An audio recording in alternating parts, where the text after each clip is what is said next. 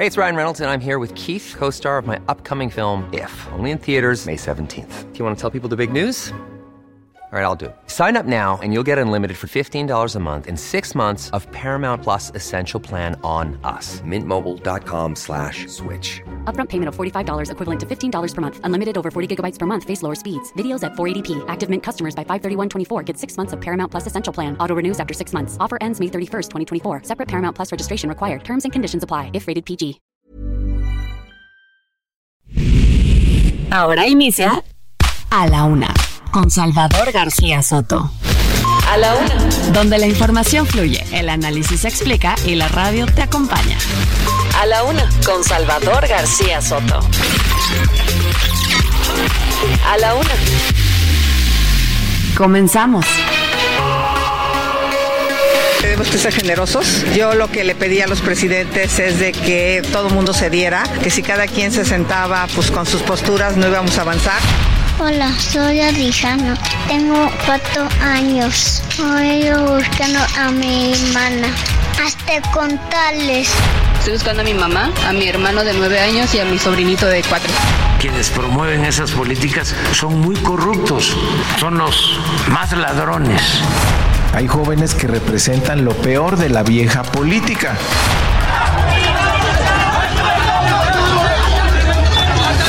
El día de hoy, en la Cuauhtémoc, se inicia el bloque Diamante.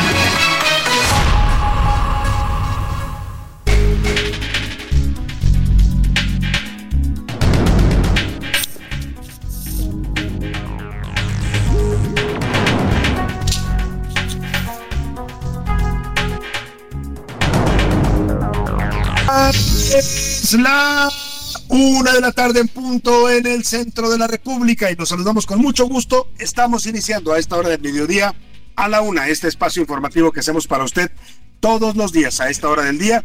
Estamos aquí listos, preparados y de muy buen ánimo en los micrófonos del Heraldo Radio 98.5 de FM para llevarle la mejor información, la información más importante, solo lo más importante de lo que haya ocurrido en la ciudad, en el país y en el mundo. Se lo vamos a estar reportando aquí en A la Una, en este espacio informativo, en las siguientes dos horas, acompañado de todo este equipo de profesionales de la información, del periodismo y de la producción radiofónica que hacen posible este espacio para usted. Los saludamos con gusto en este miércoles 22 de noviembre del año 2023. Estamos ya a una semana de concluir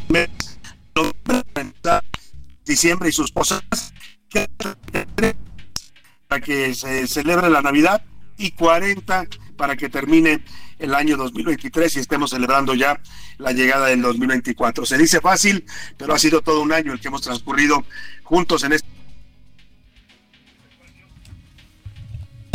Sí, bueno, estamos acercándonos, ya bien nos está comentando Salvador, allá al final de año y a la Navidad, y estamos arrancando justamente a días prácticamente de que no solamente estemos celebrando ya la Nochebuena y la Navidad, sino también ya entrándole directo al 2024. Oiga, este 22 de noviembre, Salvador, este 22 de noviembre celebramos el Día Internacional de la Música, Salvador. Sí, pues es el Día Internacional de la Música. José Luis decía que se dice fácil que ya terminó casi el año, pero pues significan casi 11 meses ya que vamos a cumplir en este 2023. Yo espero que haya sido un año provechoso para usted y si le quedan pendientes cosas por resolver, no se preocupe que todavía todavía nos queda pues este mes eh, que le resta al año, todavía un mes y pues 40 días en total para resolver cualquier situación y cualquier pendiente. Ya decía José, ya decías José Luis, se celebra el Día Internacional de la Música, también se le conoce como el Día de los Músicos o la celebración también en el calendario católico de Santa Cecilia, que es la patrona de los músicos. Una fecha que se dedica a homenajear a todos los que se dedican a este noble arte de la música Mire, la verdad es que no solo a los que se dedican a eso, sino a los que disfrutan de la música. Eh, yo pienso, no sé usted, su mejor opinión, que la vida sin música no sería la misma. La música es parte, parte inherente de nuestra vida. La música nos trae recuerdos de momentos pasados, nos evoca sentimientos, emociones, nos recuerda personas, nos transporta a lugares en otras partes del mundo, del universo. En fin, la música es un poderoso invento de los seres humanos para acompañarnos, acompañarse y hacerse más alegre y más eh, llevadera la existencia en este planeta. Así es que hoy la música de la una está dedicada pues justamente a la música, a homenajear este arte inventado por los seres humanos y que bueno, pues yo insisto, no sería lo mismo la vida sin la música. Vamos a tener temas importantes para compartirle en estas siguientes dos horas, así que Quédense con nosotros aquí en A la Una, le vamos a estar llevando la mejor información, el análisis, las historias de este día, todo, todo para que usted se informe bien, pase un buen rato y también, también nos permita acompañarle, ser parte de su compañía diaria al mediodía. Vámonos directo a los temas del resumen informativo. A la Una, con Salvador García Soto y acumula denuncias en medio del proceso de ratificación de Ernestina Godoy como fiscal de la Ciudad de México. Le voy a contar sobre un ciudadano francés, François Marc Viard, que denunció ante la Embajada de Francia en México la existencia de una red de ministerios públicos contratados para hacer a modo de los intereses de la Fiscalía. Le voy a platicar esta historia que ya trascendió incluso las fronteras de nuestro país. Y Blanco Noviembre, el Frente Frío número 11 ya provoca las primeras nevadas en México. En algunos municipios de Durango, Chihuahua, Coahuila y Nuevo León amanecieron hoy cubiertos de blanco. Empieza a llegar la nieve y anuncia ya la próxima llegada del invierno. Y no para la violencia. Adolfo Enríquez, quien era activista de León, Guanajuato, fue asesinado después de un ataque armado directo. Él defendía causas ciudadanas allá en León, Guanajuato. Y ya lo sabe usted, en México, a los que defienden la verdad, a los que defienden la justicia, a los que defienden los derechos humanos, a los que defienden el derecho a informar, eso les cuesta la vida. Y por fin, después de 46 días de guerra en Medio Oriente, mañana jueves va a comenzar una pequeña tregua. Se anuncia una tregua, un cese al fuego de cuatro días. Además, Israel y Hamas han acordado también la liberación de algunos rehenes y prisioneros.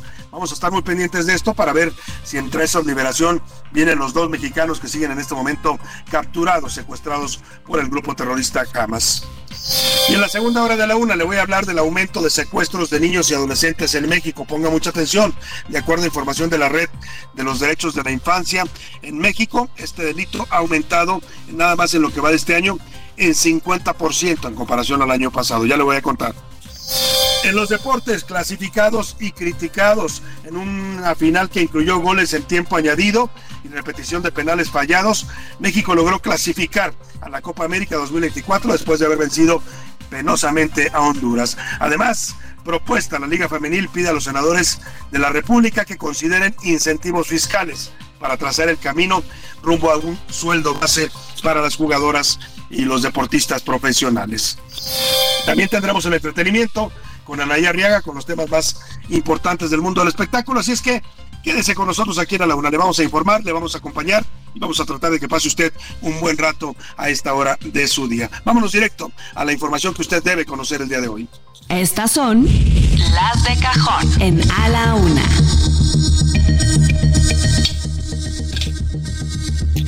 Una de la tarde con siete minutos y Ernestina Godoy, fiscal general de la Ciudad de México, se entrevistó este martes con integrantes de la Comisión de Procuración de Justicia en el Congreso de la Ciudad de México como parte del proceso para su ratificación en el cargo por otros cuatro años.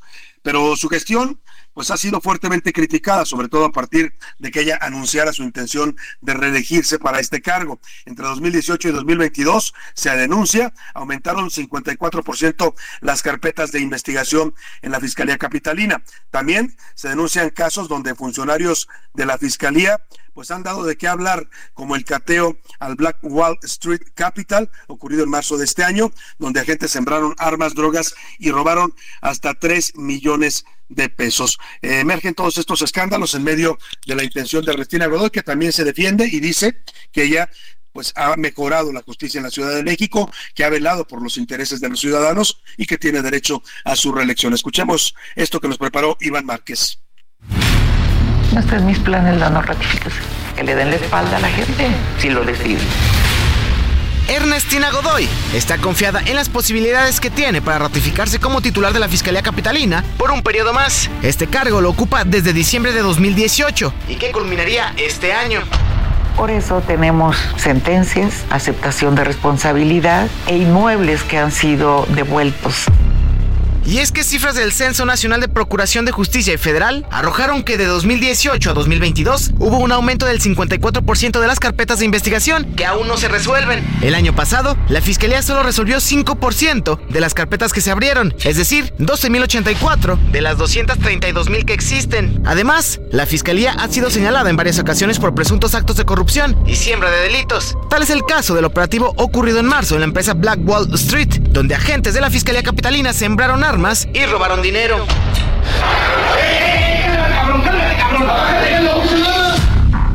Incluso se abrió una carpeta contra 10 policías. Habla Virgilio Tanus, abogado de esta empresa. Realmente lo que nosotros entendemos es que simplemente quieren tener la autorización legal para intrometerse en un inmueble. Si realmente la estás practicando de manera correcta, no dejas a tus peritos en fotografía y video afuera, no destruyes las cámaras al interior del inmueble. Recientemente, el periódico The New York Times evidenció que la fiscalía habría exigido a la empresa Telcel números telefónicos para espiar a opositores. Habla Alessandra Rojo, activista empresaria y exlegisladora, quien fue víctima de esta situación.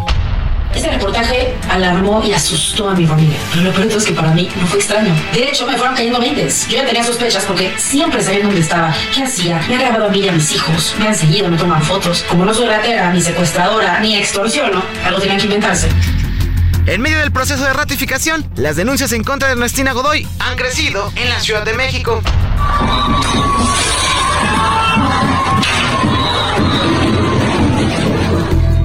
Mientras que partidos de oposición han manifestado su rechazo a la continuidad de Ernestina, aunque ella es clara porque estoy enojado, porque me están afectando, pues entonces no la ratificamos. Eso es lo que me parece que no debería de ser. Eso, si quieren lo mismo, evalúen.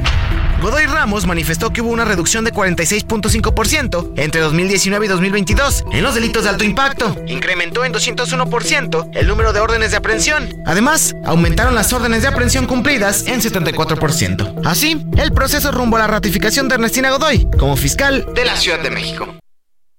Pues ahí está esta información. Hoy en la columna Serpientes y Escaleras, que usted sabe, publico todos los días en el Universal, documenté las acusaciones que hizo un ciudadano francés llamado François-Marc Virat, Biart, que denunció ante la embajada de su país en México que en la Fiscalía de Justicia de la capital mexicana opera una red de ministerios públicos y policías de investigación contratados a modo, dice él, que, y sin cumplir los requisitos de ley, pues al parecer para utilizarlos para crear carpetas de investigación que le interesen particularmente a la fiscalía que encabeza Restina Godoy. José Luis Sánchez nos platica de esta información. La aún fiscal de la Ciudad de México, Ernestina Godoy, acumula denuncias en su contra, algunas de ellas incluso de ciudadanos extranjeros. Tal es el caso de François Marc-Biard, un ciudadano francés que denunció ante la embajada de su país en México que a partir de un litigio familiar en el que su ex esposa mexicana le negaba ver a sus tres hijos, encontró que en la Fiscalía de Justicia de la Ciudad de México opera una red de ministerios públicos y policías de investigación que han sido contratados a partir del 2019 durante la gestión de la fiscal Ernestina Godoy sin cumplir los requisitos del artículo 46 de la Ley Orgánica de la Fiscalía. En sus serpientes y escaleras de este miércoles, Salvador García Soto detalla que la denuncia del francés ya tuvo una respuesta, donde le avisan que del asunto ya ha tomado conocimiento el ministro del Interior francés Gerald Darmanin, en el que a la letra dice... Usted ha llamado la atención del señor Gerald Darmanin, ministro del Interior y de Territorios de Ultramar, sobre sus preocupaciones en relación a la adscripción de un policía de la Fiscalía de la Ciudad de México. Dado el propósito de su acercamiento, el ministro me ha encargado transmitir su correspondencia electrónica al director de la Policía Nacional para que tome conocimiento del asunto. Pero eso no es todo. En su búsqueda de justicia, el ciudadano francés encontró que en la Fiscalía Capitalina laboran hasta 276 ministerios públicos a los que Ernestina Godoy les regaló una dispensa firmada para que los MPs sigan desempeñando sus cargos, a pesar de no cumplir con los requisitos que marca la ley. El mismo Ministerio Público que llevó el caso del francés, el señor Francisco Eduardo Salinas Hernández, gozó de una dispensa para trabajar. En 2019, cuando fue contratado durante el periodo de Godoy, el MP no tenía cédula profesional para ejercer. Por increíble que parezca, así se mantuvo hasta el 2021 que por fin obtuvo el documento. Trabajó sin cédula gracias a la prebenda de la fiscal, quien aseguró que Salinas Hernández gozaba de gran experiencia. Cuando el quejoso francés descubrió esta red de ministerios públicos al servicio de la fiscal y comprobó que el MP que estaba en su caso actuó bajo consigna, pidió anular todos los asuntos tratados por el mismo. Incluso lo acusó ante la unidad de asuntos internos por la fabricación de pruebas junto con seis funcionarios más. Ante ello, una diputada morenista local de la Ciudad de México de nombre Marta Soledad Ventura Ávila envió un correo electrónico a la fiscal capitalina para que defendiera al Ministerio Público Salinas Hernández, permitiendo hasta que el MP acusara al francés de violentador de mujeres. La lista de ministerios públicos dispensados por la fiscal Ernestina Godoy es larga. Algunos fueron adscritos sin tener cédula profesional o cumplir el requisito de experiencia. Otros fueron contratados a meses de graduarse. García Soto enumera al menos cinco ministerios públicos que fueron dispensados. Por ejemplo, Jesús Díaz Octavio de la Fiscalía Desconcentrada fue nombrado MP el 15 de junio de 2019, cuando se tituló en enero de ese mismo año por la Universidad de Londres. Lo mismo ocurrió con Gloria Mariano Espinosa, MP de la Subprocuraduría de Averiguaciones, contratada por dispensa el 31 de septiembre del 19 y titulada un año antes por la misma universidad. Así, Ahora es desde el extranjero un ciudadano francés quien ha pedido a la Unidad de Asuntos Interiores de la Fiscalía investigar un presunto tráfico de influencias en la designación de ministerios públicos que recibieron dispensas de Ernestina Godoy, quien acumula día tras día acusaciones en su contra en medio de un proceso de ratificación por cuatro años más. Para la una con Salvador García Soto, José Luis Sánchez Macías. Bueno, y para hablar justo de estas denuncias que ha presentado, estas investigaciones que él eh, ha realizado por su propia cuenta, encontrando pues esta red de ministerios públicos que sin cumplir los requisitos de ley han obtenido el cargo gracias a dispensas otorgadas personalmente por la fiscal Ernestina Godoy y que se presupone pues que son utilizados para eh, casos específicos en donde tenga interés la fiscalía. Saludo con gusto para hablar de ese tema en la línea telefónica a François Biard. Él es ciudadano francés que hizo esta denuncia ante la embajada de su país y que ha encontrado pues esta red de MPs eh, pues a modo se puede decir en la Fiscalía de Justicia de la Ciudad de México. François, un gusto saludarlo. Muy buenas tardes. Igualmente, Salvador. Buenas tardes. Mucho gusto. Igualmente, un gusto saludarlo también, eh, pero platíqueme cómo llega usted a este a este descubrimiento que hace investigando vía transparencia esta esta situación en la fiscalía. Sí, fue un camino muy muy largo. Eh, todo empieza con uh, finalmente con un uh, un litigio familiar, un divorcio, como como suele pasar afortunadamente, pues eh, unos divorcios difíciles en el cual finalmente para que yo no vea a mis hijos, eh, los abogados contrarios, un despacho bastante famoso, eh, de un día a otro me fabricó una, una denuncia por supuesta violencia familiar, que, obviamente no tenía ningún mérito, al fin y al cabo fue fue dictaminado el no ejercicio de la, de la acción penal porque pues no carecía de, de cualquier motivo. Pero bueno, eso me, me impidió durante más de tres años ver mis niños eh, de manera libre. Durante años no nada de ellos. Y, con el tiempo, pues me puse a. Siempre supimos desde el día uno, cuando me notificaron que, que había corrupción, que había colusión, que había fabricación. Al mismo tiempo que, que vimos uh, eh, MP uh, a cargo de la. De,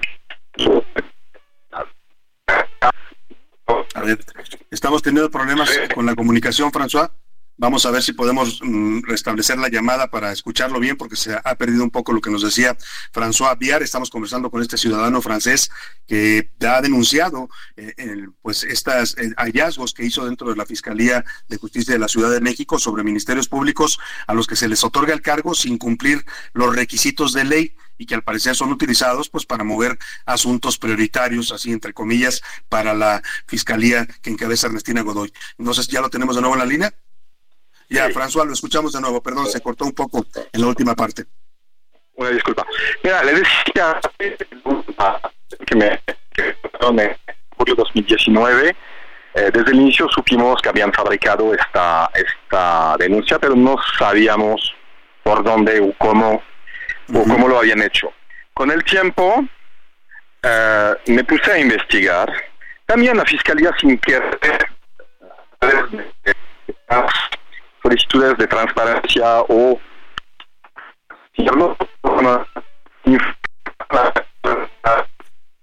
horarios de entrevistas menores no coincidían y, y finalmente toda sus, uh, su, su, fabricación que habían hecho de manera muy rápida la habían hecho mal. Uh -huh. Habían de manera chafa, como, como se dice comúnmente. Entonces empecé a investigar, a investigar y también a poner quejas. Estas quejas entre asuntos internos han derivado de vistas a la Fiscalía de Delitos Públicos. Uh -huh. y, y, y, en una de estas, pues, uh, fueron juiciados de delitos cometidos en agravio de, de, niñas, niños y adolescentes, donde me habían fabricado la, la, la denuncia. Uh -huh. y, y, y, y, en este momento, en este momento, alguien de la fiscalía, porque hay muchísima inconformidad en la misma fiscalía. En la misma fiscalía hay gente que sí pasó sus concursos, que sí trabaja mucho, que sí es honesta. Pues nos dieron a nosotros, como se dice, el, el pitazo finalmente, que uno del, de los CNP que me habían fabricado la, la, la carpeta había había sido en su momento uh, empujado, promovido por una diputada. Yeah. Uh -huh. Que no sabía nada de derecho y que había entrado de manera inverosímil en la fiscalía. Entonces, eso pasó, lo dejamos de, de un lado finalmente, pero un día antes de la audiencia, de la primera audiencia inicial para imputar a los siete servidores públicos, la diputada, la jefa de bancada de Morena, que fue la suplente finalmente de, de Ernestina Godoy antes de que esta ya envió un correo pidiendo apoyo de, de, de Villaslara y en el cual da la voz finalmente a diputado que vuelve finalmente a victimizarme tratándome de violentador, etcétera, etcétera, etcétera. Uh -huh, uh -huh. Entonces en este momento me dijo, oye, ¿cómo entró este señor? ¿Cómo entró? Sí sería, sería, me gustaría ver sus cartas de recomendación, su currículo para ver un poquito qué ha hecho y, y a ver si, si es la misma diputada que lo empujó en su momento. Eso era un chisme. Sí. Y, y entonces, con las herramientas de, de, de, transparencia me puse a investigar. Fue muy, muy, muy complicado. La, la fiscalía uh, iba testando uh, los cálculos como si fuera un punto top secret de la, de la secretaria de defensa. ¿eh? Cuando era un currículo, pues testaban finalmente uh, la formación académica, uh -huh. La experiencia previa, cosas muy básicas, no se trataba... Que era información, de, que era información pública, ¿no? Que tenía que darse era información pública. Pero, uh -huh. pero resulta que, que para que la Fiscalía ha creado un acuerdo a modo en 2021 donde finalmente reservan la la, la, información de sus de sus funcionarios y entonces uh -huh. intentan cada vez respaldar su su el bloqueo de información con este acuerdo. De hecho he pedido a InfoCDMX ¿Sí? de, de ver este acuerdo para uh, porque para mí es un acuerdo ilegal que carece de cualquier sentido uh, de transparencia. Pero al final y, y hay que destacar el, el papel muy profesional de InfoCDMX InfoCDMX, uh tinte del INAI al nivel de México, pues uh -huh. Cursos de revisión para tener la y finalmente conseguir la información. Y en este, en este claro. pues se ve que no hay que el título viene después, etcétera. Claro. Y, Ahora, y finalmente he descubierto... Sí. sí, lo escucho. No, y decía que, que al mismo tiempo que, que, he pedido las dispensas de este señor en 2019, he pedido la lista de todas las dispensas otorgadas en 2019. Y me he hecho la tarea de identificar varios casos. Sí. que de varón sin experiencia previa, sin derecho penal y con el teniendo una, una experiencia de unos meses cuando eh, el artículo 46 de la ley eh, de, del reglamento de la ley orgánica perdón de la entonces procuraduría es muy claro es al menos tres años ¿no? tres años por lo menos de experiencia Mira, eh, en, en la, las distancias del 2019 que tiene 35 años de experiencia. Es totalmente normal. Claro. François, eh, lo interrumpo porque me va a cortar eh, eh, una guillotina que tenemos aquí que nos hace un corte automático, pero si me aguanta unos minutos en la línea, retomamos la conversación regresando de la pausa, ¿le parece? Claro, claro, aquí es. Muy bien, para terminar la conversación con el ciudadano francés François Villa. Regresamos después de esta pausa. No le cambies. Estás en A la Una con Salvador García Soto. Información útil y análisis puntual. En un momento regresamos. Ya estamos de vuelta en A la Una con Salvador García Soto. Tu compañía diaria al mediodía. Aprovecha un mes lleno de ofertas exclusivas y experiencias únicas con Ford Territory. Estrénala a 24 meses con tasa de 9.99% y seguro sin costo. Visita a tu distribuidor Ford más cercano. Consulta términos y condiciones en Ford.mx, vigencia del 1 al 30 de noviembre de 2023. La rima de Valdés. ¿O de Valdés la rima? Con mucha atención escucha lo que hoy voy a contarte. Ahora van a extorsionarte justo aquí en la capirucha. Y por si no fueran muchas maneras ya conocidas, ahora ya en las avenidas que están muy congestionadas, te ponen una asaltada y no hay de otra, no hay salida. Vas transitando en tu carro, parado y sin ilusión, y se apersona un cabezón y con todo despilfarro y con voz así de guarro, te pide disque una cuota. Según pa'l tráfico vial, este triste tal por cual te amenaza a palabrotas y hasta la puerta te azota y los polis en la lela. Les vale, pues no hacen nada. Esto está de la fregada y al conductor ni lo pelan. Ya que pongan una escuela de extorsión estos señores, circulamos con temores, nos quitaron la ciudad, es la única verdad, que vengan tiempos mejores.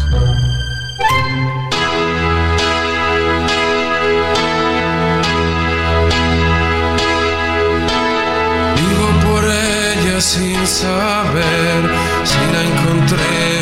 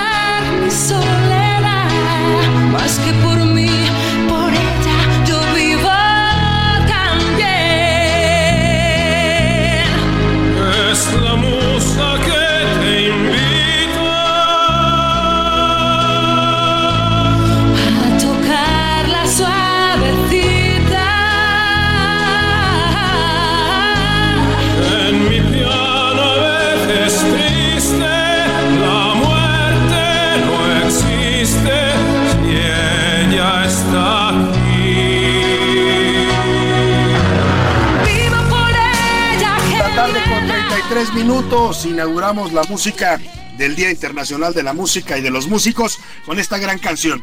Vivo por ella de Andrea Bocelli y Marta Sánchez, una versión de 1996, una canción que habla de lo que representa la música para quienes viven de ella. Es una compañera, es una musa, es una inspiración, es una fuente de vida, de trabajo. Mucha gente depende de la música en nuestro país, es toda una industria la que tenemos desde los músicos de la calle, los mariachis, los tríos norteños, las bandas que proliferan en todas las ciudades de la República hasta pues los conjuntos que amenizan bodas, que amenizan todo tipo de celebraciones y por supuesto la industria musical profesional. A todos ellos va dedicada esta gran canción en su día, en el Día de los Músicos y de la Música.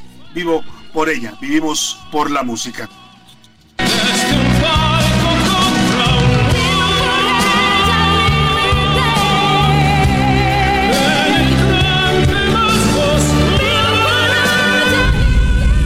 La. Con Salvador García Soto.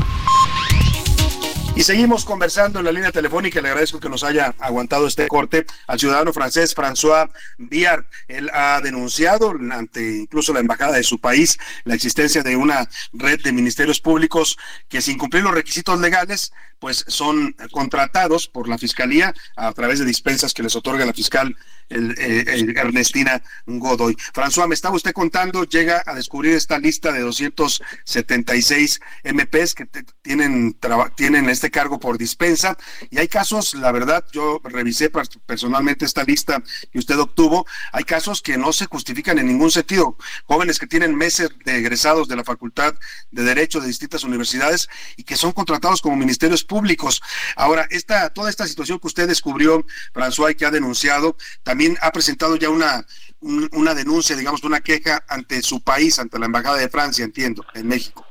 Mira, efectivamente, eh, efectivamente, a raíz de bueno, el caso particular que, que denunció, de, que denunciado de, de este MP liga- ilegal que me, me fabricó una, una carpeta, eh, he, he señalado los hechos eh, ante eh, la presidencia, la Cancillería y finalmente la, la Secretaría de Seguridad Ciudadana de, de- de mi país ya que hoy en día eh, existe una, una fiscal francesa eh, en, la, en la Fiscalía General de, de la Ciudad de México que está eh, aquí capacitando, haciendo formaciones o lo que sea, pagado por eh, finalmente el contribuyente francés. Así que eh, he preguntado, he pedido a, a diversos eh, ministerios de, de Francia de, aclarar un poquito cómo podemos de un lado eh, celebrar acuerdos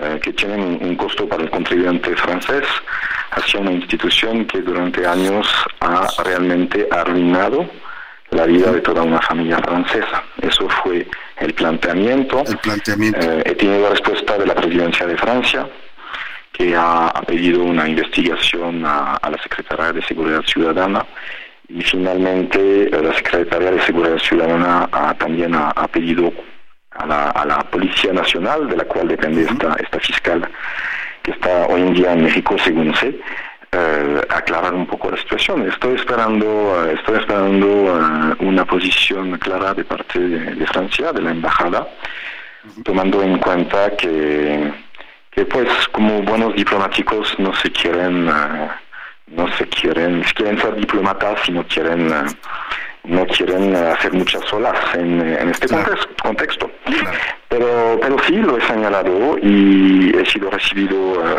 un par de veces por el canciller de Francia el caso está eh, seguido por el equipo del presidente Macron y, eh, y- y eso, pero el tema es más en México, Salvador. ¿ah? Eh, lo que me ha pasado a mí pasa a cientos o miles de ciudadanos, ¿ok? Le pueden arruinar la vida. Totalmente Y de acuerdo. A pesar de que usted puede luego investigar que le fabricaron o lo que sea, es un proceso sumamente difícil, porque hay un- una impunidad, hay artimañas eh, legales eh, en la misma fiscalía, el reglamento hace que eh, es muy muy difícil tener tener como se llama eh, acceso a la información. resoluciones ¿no? Resol- y, y resoluciones usted puede resoluciones señalar- también. Resoluciones es imposible. El- un, un caso es, por ejemplo, el órgano interno de control de la fiscalía es un, una verdadera caja negra donde usted puede señalar eh, cosas muy graves y nunca le van a contestar. Nunca le van a contestar. Y usted nunca sabrá de la, de la resolución. En asuntos internos sí emiten resoluciones. De hecho, he presentado en su totalidad eh, quejas y 20, aproximadamente 20 servidores han sido señalados por irregularidades, unos administrativas y otras eh, han dado lugar a vista. Pero, pero finalmente eh, usted no tiene mucha injerencia eh, en todo este proceso. Entonces hay un, hay un encubrimiento, hay una impunidad. Cuando escuchamos hoy en día la lucha contra la corrupción, la impunidad, empieza desde la fiscalía. La fiscalía, eh, si usted, si alguien, si uno no tiene pantalones, perdóname la expresión, pero, pero pantalones, un poco de tiempo, un poco de conocimiento, un poco de recurso, es absolutamente imposible poder defenderse. Imposible. Pues hace usted, hace usted un diagnóstico muy duro, pero creo muy realista lo que le tocó vivir François Viar. Eh, lamentablemente también es algo que vivimos todos los ciudadanos día con día, la fabricación de delitos, el abrir carpetas de investigación que no tienen ningún sustento. Y ahora lo que denuncia usted, funcionarios que no tienen la experiencia, la capacidad para ocupar un cargo, pero que actúan pues como ministerios públicos de consigna. Eso es lo grave de esta denuncia que ha hecho el ciudadano francés François Viar y yo le reconozco su valor, su aplomo y el tiempo que le ha dedicado a esto. De verdad, es una denuncia importante, no solo para lo que usted vivió, sino para todos los mexicanos que estamos sujetos, como usted dice, a esta impunidad y a esta procuración de justicia tan deficiente que padecemos en el país. Le agradezco mucho, François Aviar, la confianza en este espacio y vamos a dar seguimiento puntual a su caso.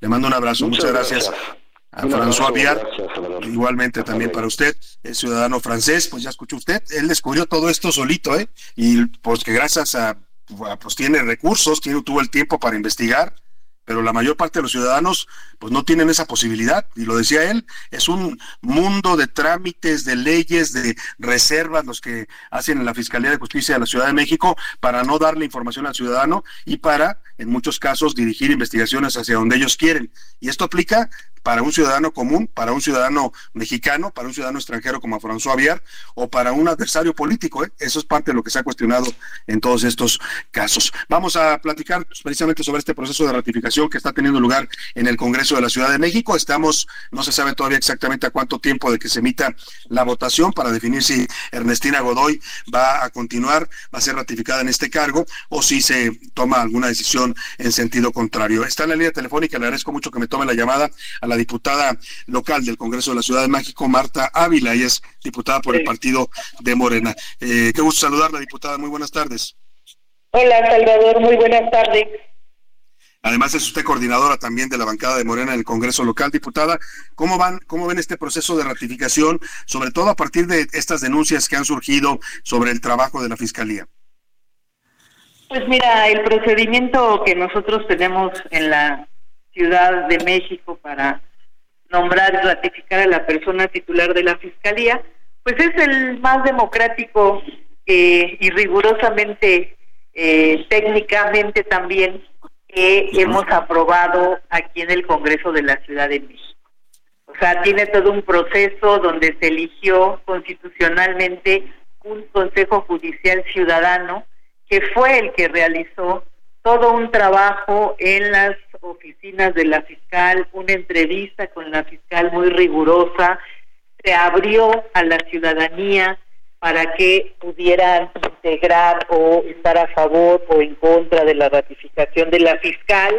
Inclusive el Consejo Ciudadano atendió a eh, víctimas que se manifestaron aquí en el Congreso, que por cierto eh, hubo una cuestión de confrontación, golpearon a un diputado, este, y bueno, pues se recibió, nosotros le pedimos al Consejo Judicial Ciudadano que pudiera atender a estas víctimas, las cuales se atendieron. Entonces, estamos ahorita, eh, este, pues en el tema ayer hubo la, la entrevista de la fiscal, eh, es una entrevista porque finalmente la la comparecencia ya la había hecho el Consejo Judicial Ciudadano, que fue muy cuestionado por la oposición, eh, que nada más era una cuestión de, pues sí, de que se le preguntara a la fiscal cómo se sentía para eh, poder estar otros cuatro años en la fiscalía y todo, porque lo más importante ya lo había realizado el Consejo Judicial Ciudadano.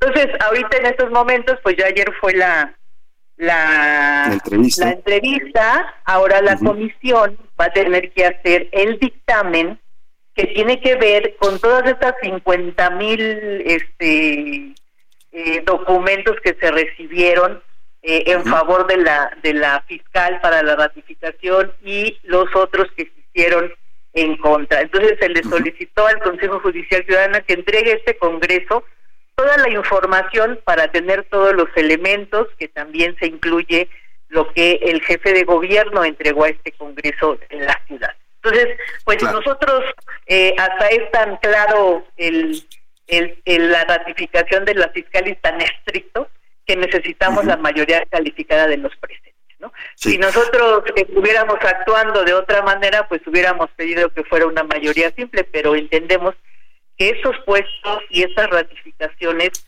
tienen que ver con una revisión y que todos estemos eh, involucrados, pero sí, en donde no estamos de acuerdo es en el asunto de la eh, de la cuestión política que se ha metido en el tema de la fiscal y que tiene que ver con el PAN y el capital inmobiliario. Ahí sí creo que esto lo vamos a cuestionar y lo vamos a denunciar porque no es una cuestión de persecución política, sino que ya hace muchos años se oía todo el asunto del boom inmobiliario y pues se desató una investigación por el tema de una explosión.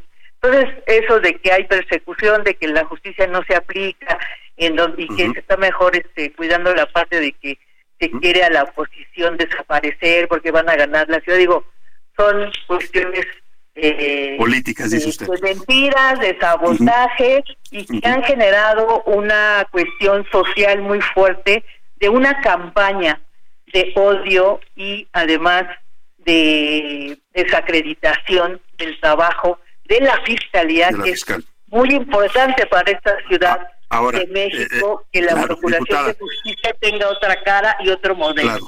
Hay una parte, digamos, de las denuncias políticas, estas que usted menciona, diputados del PAN que acusan persecución política, pero hay otra parte de denuncias ciudadanas. Yo platicaba ahora con un francés que tuvo una experiencia, eh, pues, mala ahí en la fiscalía. Dice que le inventaron delitos para, le crearon una carpeta de investigación para impedirle ver a sus hijos. Platicó toda su historia, pero yo le diría, estas denuncias ciudadanas también las engloba usted en esta campaña de, digamos, como dice usted, prestigio, golpeteo contra el trabajo de la fiscal. Mira, yo lo único que te quiero comentar, porque es importante aclarar, ya lo he aclarado en una declaración también que hizo esta persona, eh, de, de, este, no, no, recuerdo su nombre, pero bueno, e, este François, François, François, François, François, porque además me acusó Sí, que usted mandó un, correo, ¿verdad? Usted mandó un correo, dice a la, a la doctora Godoy. Yo como diputada local tengo un módulo para dar atención a la ciudadanía. Este mecanismo de atención se recibe cotidianamente y hay peticiones y solicitudes de gestión social de diversas personas.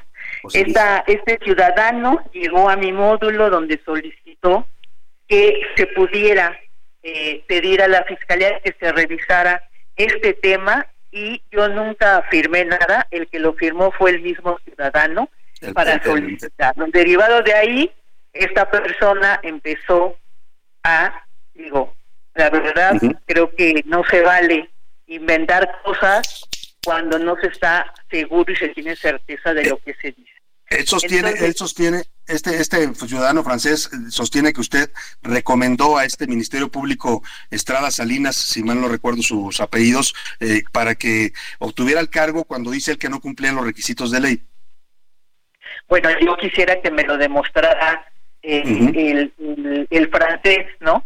Porque no se vale hacer nada más una acusación de desacreditar, porque creo que hay las instancias donde se demuestran las pruebas que él dice que tiene para poder hacerme una imputación de ese tipo, ¿no? Entonces yo sí quisiera eh, que esto terminara, porque bueno, yo te podría decir también que en la fiscalía muchas veces las víctimas, ayer lo explicaba la fiscal en su entrevista, que hay gente que soy víctima porque no se me ha... Pero bueno, si el proceso, las pruebas que se presentan no son contundentes para algo, pues la, gente quisiera no salir a su favor. Entonces, este, este, este francés, este francés, lo que perdió fue la patria potestad de sus hijos por violencia.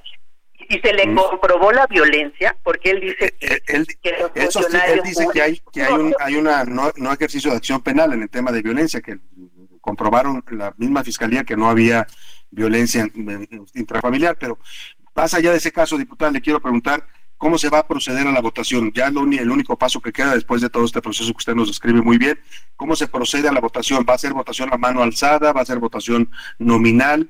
¿Cómo van a votar los diputados la ratificación de la doctora? Sí, mira, nosotros vamos a votar porque todos los nombramientos se votan por el tablero.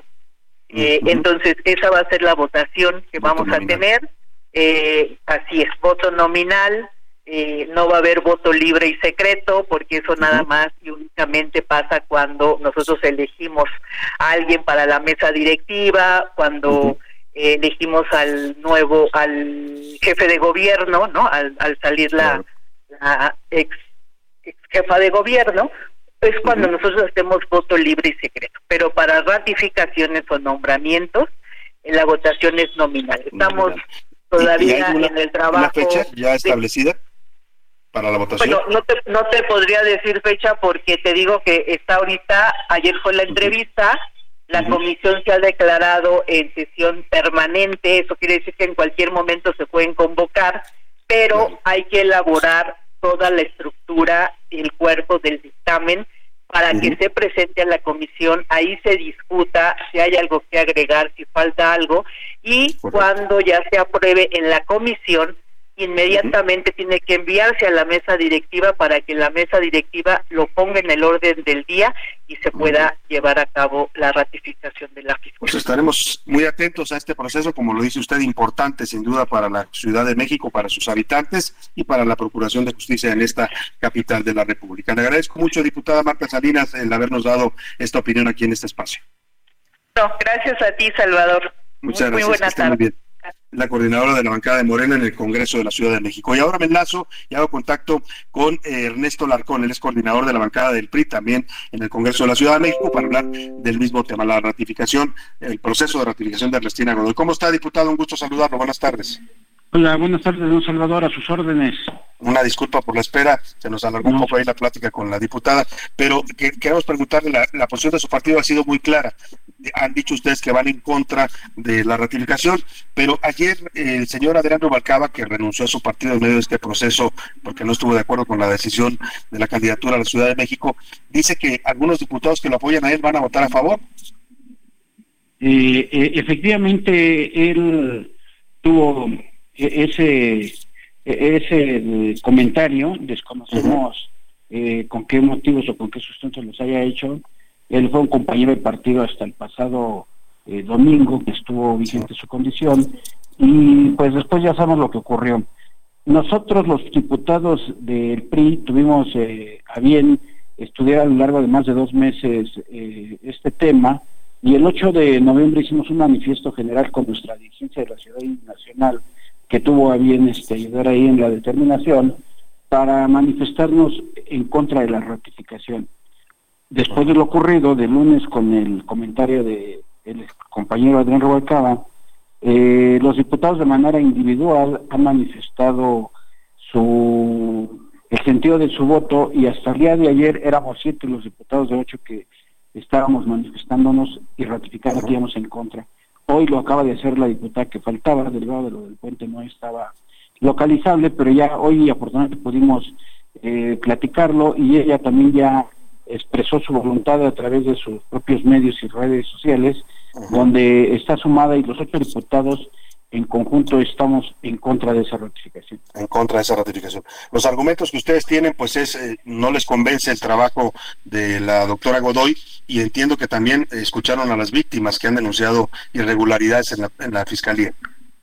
Sí, efectivamente, eh, hemos venido estudiando todo lo que ha ocurrido. Tenemos un sinnúmero de, de, personas que han manifestado eh, la condición en la que han sido tratados dentro de la Fiscalía. Pero también nosotros, eh, con un voto de confianza que en su momento, en el caso mío, dimos para que la fiscal fuera eh, nombrada hace cuatro años, que creo la persona se reportó también, ahora lo que nosotros pedimos y se nos eh, negó fue que se abriera el espacio para más víctimas. Si bien es cierto que sí se escuchó algunas, no representa el número importante para poder tomar una determinación. Lo que nosotros hemos estado escuchando es a esas personas que no se les dio el derecho a ser escuchadas y hemos alcanzado a analizar expedientes de organismos sociales y de organismos de derechos humanos que dan su punto de vista y eso nos hace a nosotros tomar una decisión en ese sentido. No es ni de carácter personal, es una condición hacia cómo está la institución.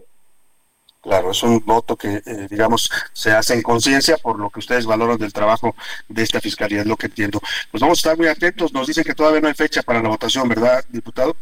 Este, no, eh, ya ayer eh, tuve la entrevista a la fiscal, estuvimos por ahí en la comisión, eh, está en carácter permanente ahorita esa comisión, esperamos que en las siguientes horas o mañana nos llamen para empezar a discutir el dictamen y de ahí, se, una vez que haya dictamen, se pasará al pleno, que es donde vendrá la, la, la, verdadera discusión y la votación.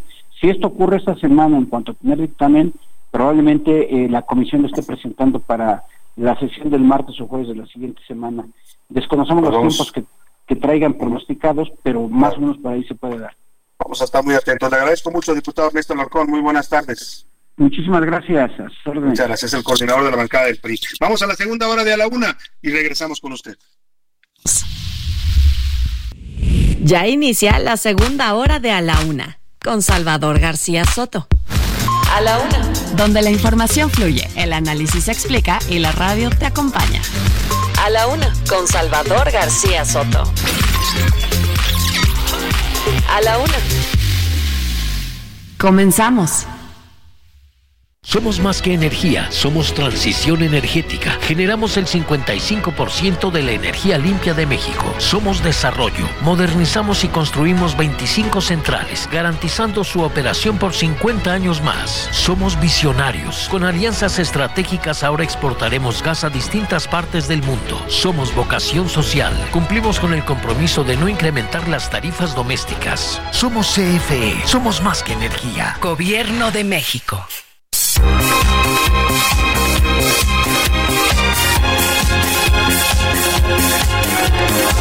back.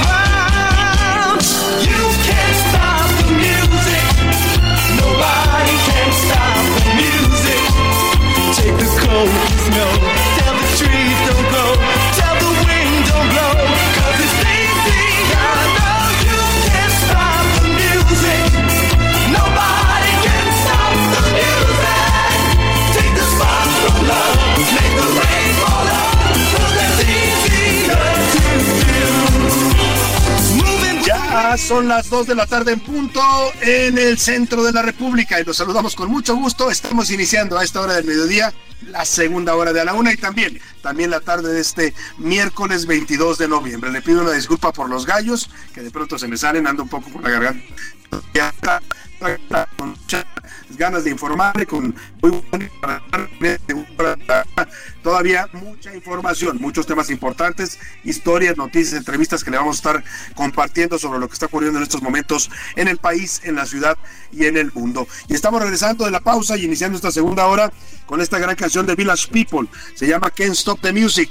No se puede, nadie puede parar a la música, dice la canción, y habla de cómo la música está en todas partes y en todo lo que hacemos los seres humanos, desde caminar hasta besar. La canción habla de cómo es imposible detener la música porque siempre, siempre está a nuestro alrededor y hace que el mundo siga girando. Yo añadiría que hace que la vida sea más llevadera. Una buena canción siempre le va a poner de buen ánimo, le va a traer algún recuerdo, le va a recordar a esa persona tan especial en su vida o simplemente lo va a inspirar para hacer las cosas mejor. Estamos conmemorando el Día Internacional de la Música y de los Músicos. Felicidades a toda la gente que vive de la música en este país y también a los que disfrutamos y vivimos también por la música y con la música. Seguimos con más para ustedes en la una. Escuche un poco más de esta canción, porque no, no se puede parar a la música. Y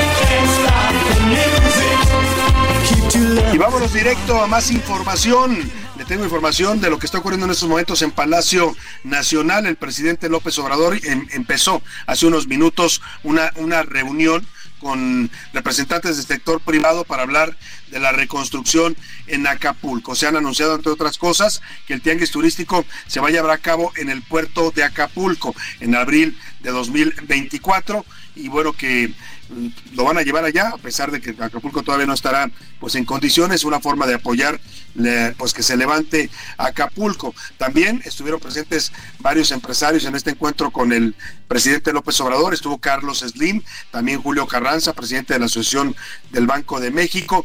En fin muchos empresarios importantes que están eh, ofreciendo apoyo al gobierno para también reconstruir con la labor no solo del gobierno, no solo de los ciudadanos, es también de la iniciativa privada, que en buena medida pues tiene un papel importante en este levantar, en este renacer que debe tener el puerto de Acapulco. Iván Saldaña, reportero que está ahí en Palacio Nacional siguiendo de cerca este encuentro, nos platica. Buenas tardes, Iván, te saludo. No está todavía Iván en la línea, vamos a enlazarlo en un momento más. Le decía, el encuentro pues es parte del seguimiento que ha estado llevando el eh, gobierno de López Obrador para estas labores de reconstrucción.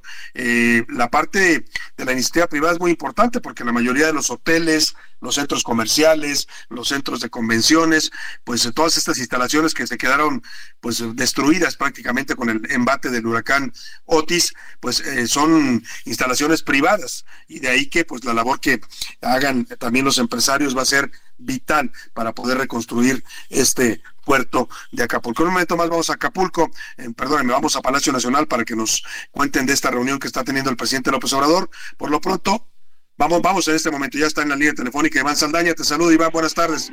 Cuéntanos lo que está pasando ahí en Palacio Nacional. ¿Qué tal, Salvador Auditorio? Buenas tardes. Pues previo a viajar a Acapulco, hoy el presidente Andrés Manuel López Obrador convocó este miércoles en Palacio Nacional a más de 25 empresarios, entre ellos a Carlos Slim y a Francisco Cervantes, quien es el dirigente del Consejo Coordinador Empresarial, para pues acordar un nuevo plan de apoyos, anunciarles por parte de la Secretaría de Hacienda un, un plan de apoyos del gobierno federal a la iniciativa privada con para el fin de la reconstrucción de ese puerto tras la afectación que sufrió por el huracán Otis.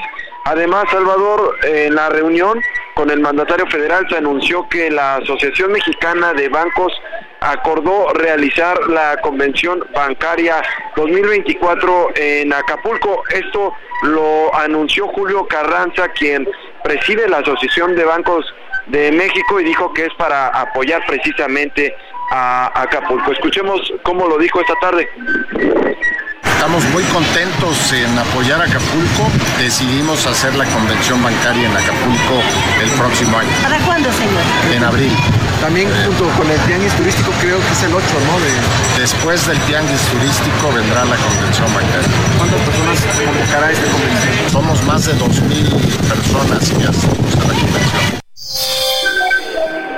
Salvador, también Francisco Cervantes, al terminar este encuentro fuera de Palacio Nacional, compartió que entre los acuerdos que se van a pues se van a detallar el día de mañana en la conferencia mañanera que encabezará el presidente López Obrador en Acapulco, precisamente ahí pues se acordó también un compromiso por parte de los empresarios de poner todo de su parte para que el 8 de abril del próximo año, cuando se realice el Tianguis turístico, pues también ya se tenga la oferta por parte de los hoteles de al menos 3.500 habitaciones disponibles. Previamente el secretario de Turismo dijo que para diciembre son 500, entonces ahí la dimensión Salvador, 3.500 para ya disponibles para abril próximo y terminando este tianguis turístico el 8 de abril, pues se llevaría a cabo la convención bancaria 2024 y nada más comentarte que entre los empresarios que asistieron estuvo Carlos Slim, pero él se quedó todavía una hora más de reunión con el presidente López Obrador ya para pues tener una reunión sobre el tema del 3 Maya que va a inaugurar el próximo, eh, bueno, uno de los tramos el próximo 15 de septiembre el presidente López Obrador Salvador. Iván. Pero ahora, eh, eh, te quiero preguntar nada más, dices que el presidente se partió rumbo a Acapulco. Eh, ¿Qué actividades tiene previstas por allá? ¿Se informó algo? Pues el día de mañana, las actividades oficiales y abiertas son el día de mañana, es la conferencia mañanera y ahí va a anunciar eh, un plan detallado, perdón, eh, más bien el informe detallado de lo que se ha llevado a cabo en este propósito de la reconstrucción de Acapulco. Se van a anunciar este plan adicional al que ya les habían, eh, o ya había dado el gobierno federal para los empresarios, sobre todo en temas fiscales y posteriormente a las 10.45, 11 de la mañana está programado que encabece también la ceremonia por el Día de la Marina el presidente López Obrador.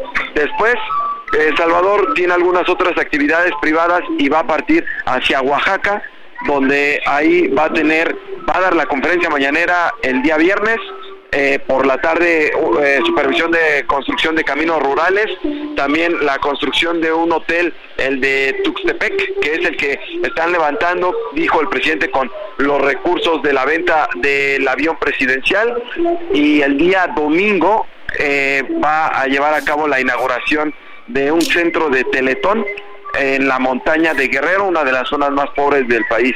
Salvador. Muy bien, pues estaremos atentos a estas actividades del presidente mañana en Acapulco y el viernes, como nos dices, en Guerrero. Muchas gracias por el reporte, Iván Saldaña, te agradezco. Muy buena tarde a todos. Muy buena tarde. Oye, vamos precisamente a esta información de Acapulco, ya que nos comentaba Iván Saldaña de esta visita presidencial que está teniendo lugar a partir de, de hoy, aunque hoy las actividades son privadas, supongo que tendrá reuniones de evaluación de cómo van las labores de reconstrucción. Eh, y hoy se cumplen cuatro semanas exactamente desde que el huracán Otis devastó las costas de Guerrero. A casi un mes, 25 de noviembre, siguen las labores para reconstruir las zonas que quedaron devastadas por este fenómeno meteorológico. Este miércoles la Unión Europea anunció su apoyo a México a través de la donación de ayuda humanitaria para resarcir los daños que dejó Otis. El apoyo que están anunciando los países de la Unión Europea son de más de 24 millones de pesos. Ricardo Romero nos cuenta.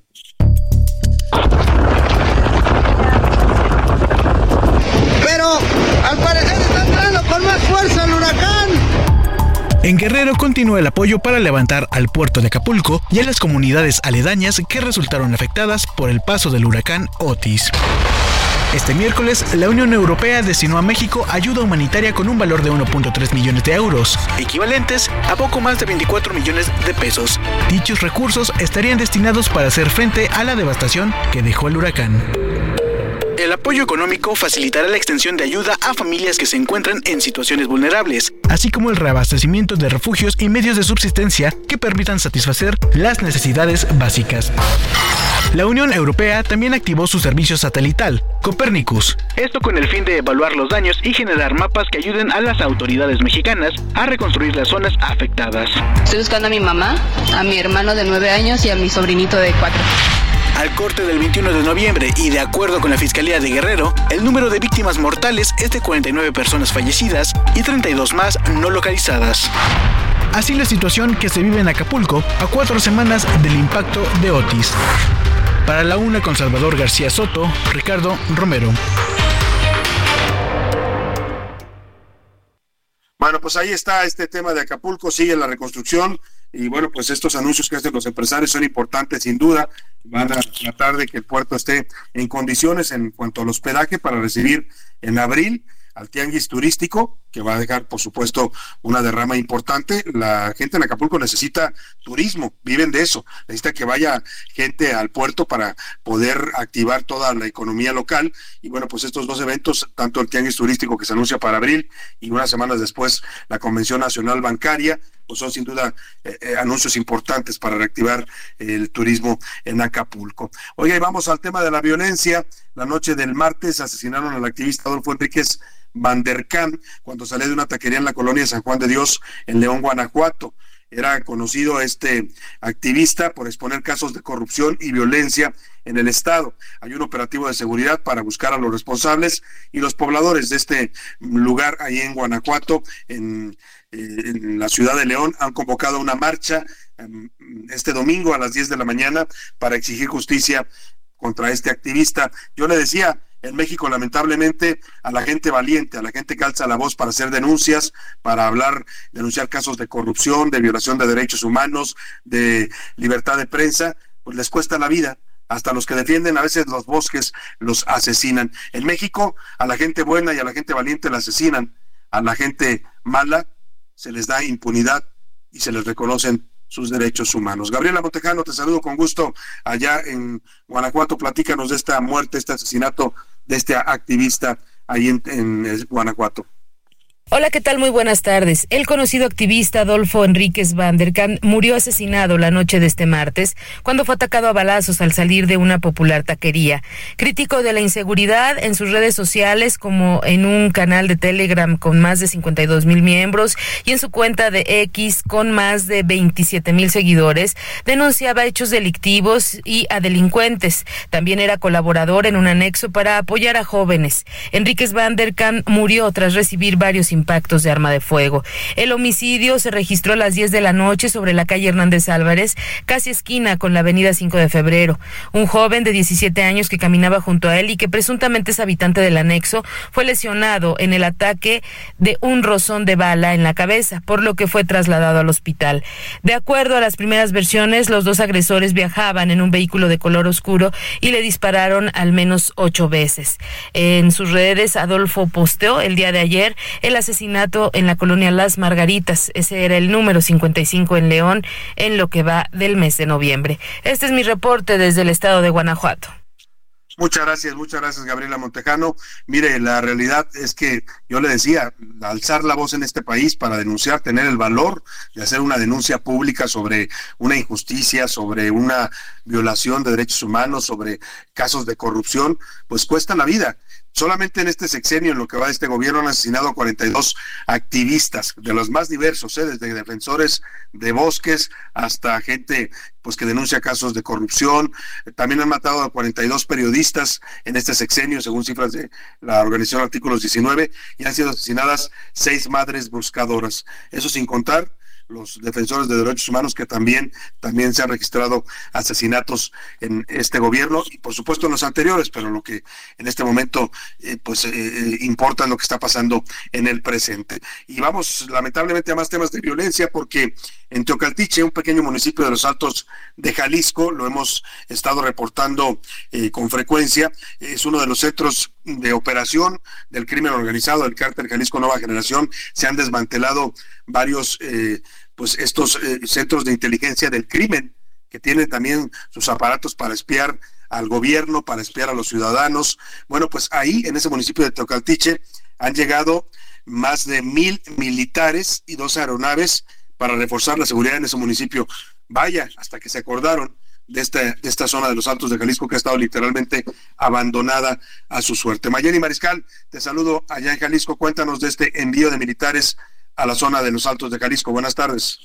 Salvador, muy buenas tardes, buenas tardes también a todo tu auditorio. Compartirles que desde la Secretaría de la Defensa Nacional se emitió un comunicado en donde confirman que se estará reforzando el estado de fuerza que se estará enviando a la zona de Teocaltiche en la zona norte de Jalisco. Hay que recordar que el pasado domingo hubo pues un ataque en donde lamentablemente murieron tres elementos del ejército mexicano y bueno, ya se confirmó que a partir de este 21 de noviembre se estarán desplegando 1086 elementos del ejército más de los que ya hay en el estado, así como también dos aeronaves de la Fuerza Aérea Mexicana estarán pues realizando o sumándose a estos operativos conjuntos que llevan a cabo eh, junto con la Policía del Estado, la Guardia Nacional y por supuesto el ejército. Esto pues llama la atención porque ya había expuesto el gobernador de Jalisco justo el lunes que luego luego de estos ataques en Teocaltiche, que no habría eh, un mayor número de elementos que enviara el ejército a Jalisco. Sin embargo, pues bueno, ya eh, por parte de la Sedena se está confirmando esto. Esa es la información, Salvador. Muy buen día para todos. Muchas gracias, Mayeli Mariscal. Pues bueno, qué buena noticia para la gente de Teocaltiche y de toda esta zona de los Altos de Jalisco, que literalmente han estado abandonados a su suerte, porque el gobierno de Jalisco no cree usted que hace mucho con el tema de combatir al crimen organizado. Ayer nos decía el periodista Ricardo Ravelo, pues que el gobierno de Enrique Alfaro, y lo decía él y lo dice en su libro El amo de Jalisco que acaba de publicar y sobre el que conversamos ayer, pues que el gobierno de Alfaro es parte de esta mafia criminal que controla Jalisco, así lo define él mismo en esta investigación periodística que está presentando como libro y que va a presentar en, en, diciembre en la Feria Internacional del Libro de Guadalajara.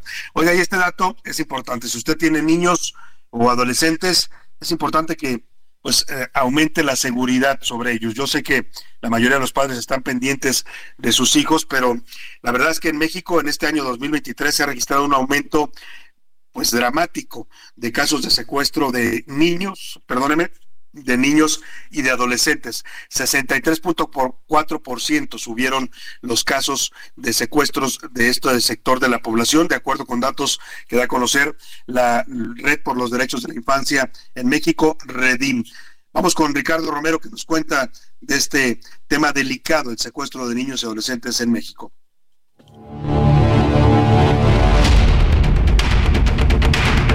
Tenemos cerca de 7 mil niños, niñas y adolescentes desaparecidos.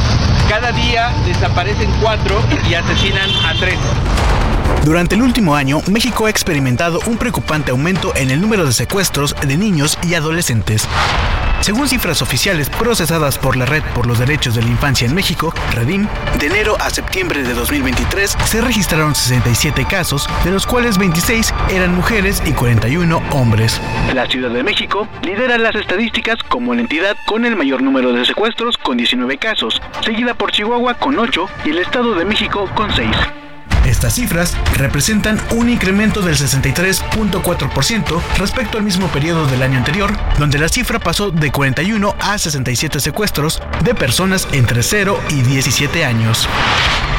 De acuerdo con la Redim, al día de hoy solo existen 37 sentencias para los más de 100.000 casos registrados de víctimas y familiares de personas desaparecidas en México. Hola, soy Arijano. Tengo cuatro años. Ido buscando a mi hermana. Hasta contarles. Entre enero de 2015 y septiembre de 2023, la Redim reveló que el 83% de los plagios fueron extorsivos, seguidos por secuestros con calidad de rehén con 7.3%. El secuestro express ocupa 3.6% y finalmente el mismo delito, pero con intenciones de causar daño, se ubica en un 3.3%. Tejiendo redes, Infancia en América Latina y el Caribe destacó que la generalización del secuestro afecta a diversas clases sociales y advirtió sobre un deterioro institucional en el Estado mexicano y la necesidad de cumplir las leyes existentes para la problemática. Así el panorama del secuestro de niños y adolescentes en México. Para la una con Salvador García Soto, Ricardo Romero. En la Una te escuchamos. Tú haces este programa. Esta es la opinión de hoy.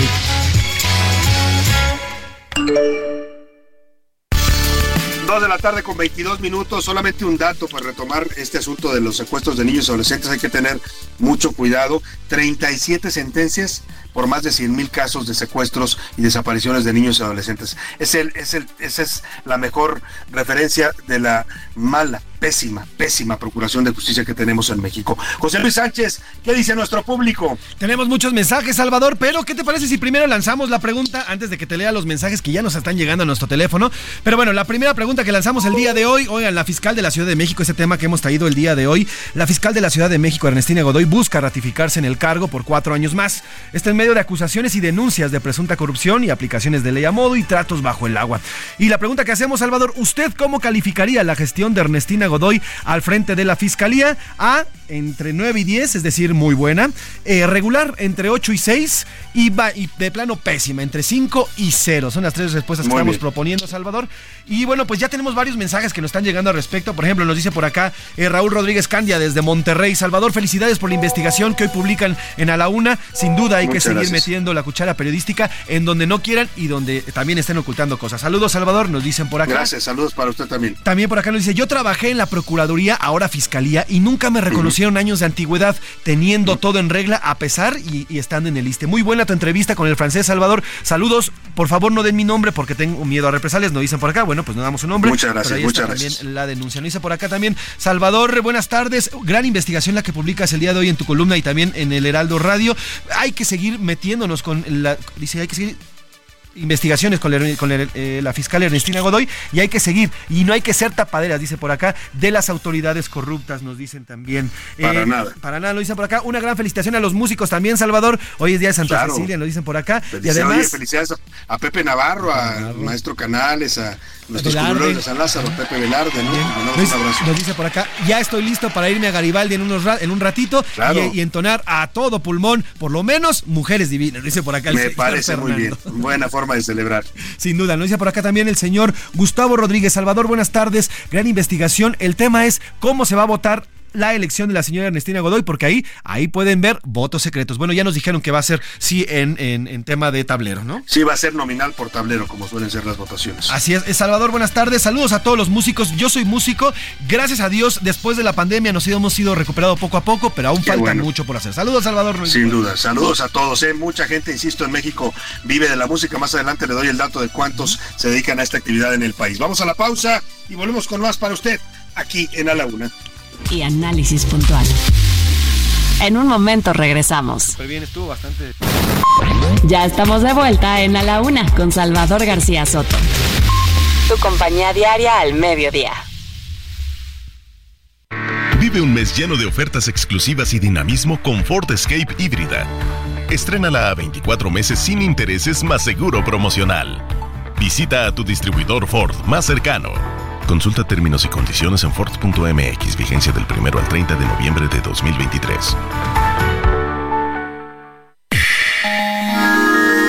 Según datos del gobierno federal, en México la fuerza laboral de músicos durante el segundo trimestre de 2023 fue de más de 150 mil personas, cuyo salario promedió los 6.700 pesos trabajados alrededor de 17 horas a la semana.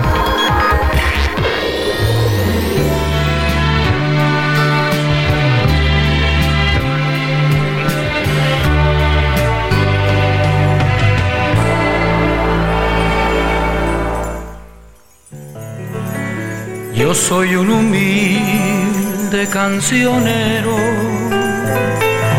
y cantarte quiero una historia humana, pues sé que te ama. ¿Quién me hizo este ruego?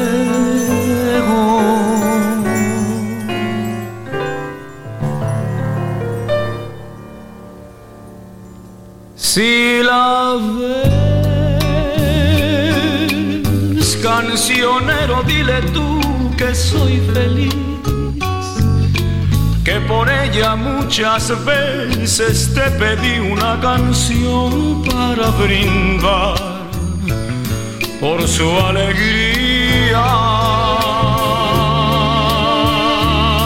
Si la ves, cancionero, canción que en mis ojos amanece su ilusión como una nueva primavera cada día.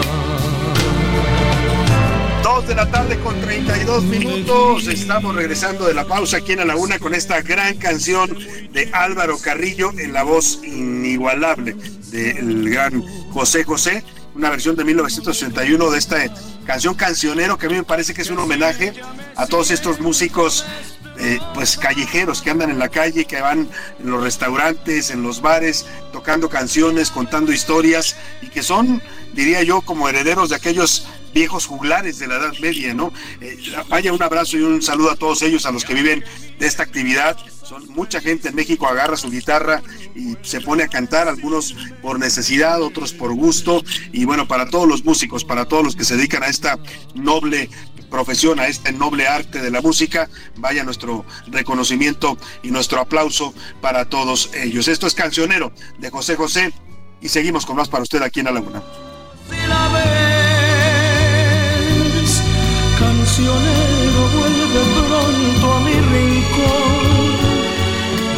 Aunque mientas, haz feliz mi corazón, vuelve a decirme que me quieres.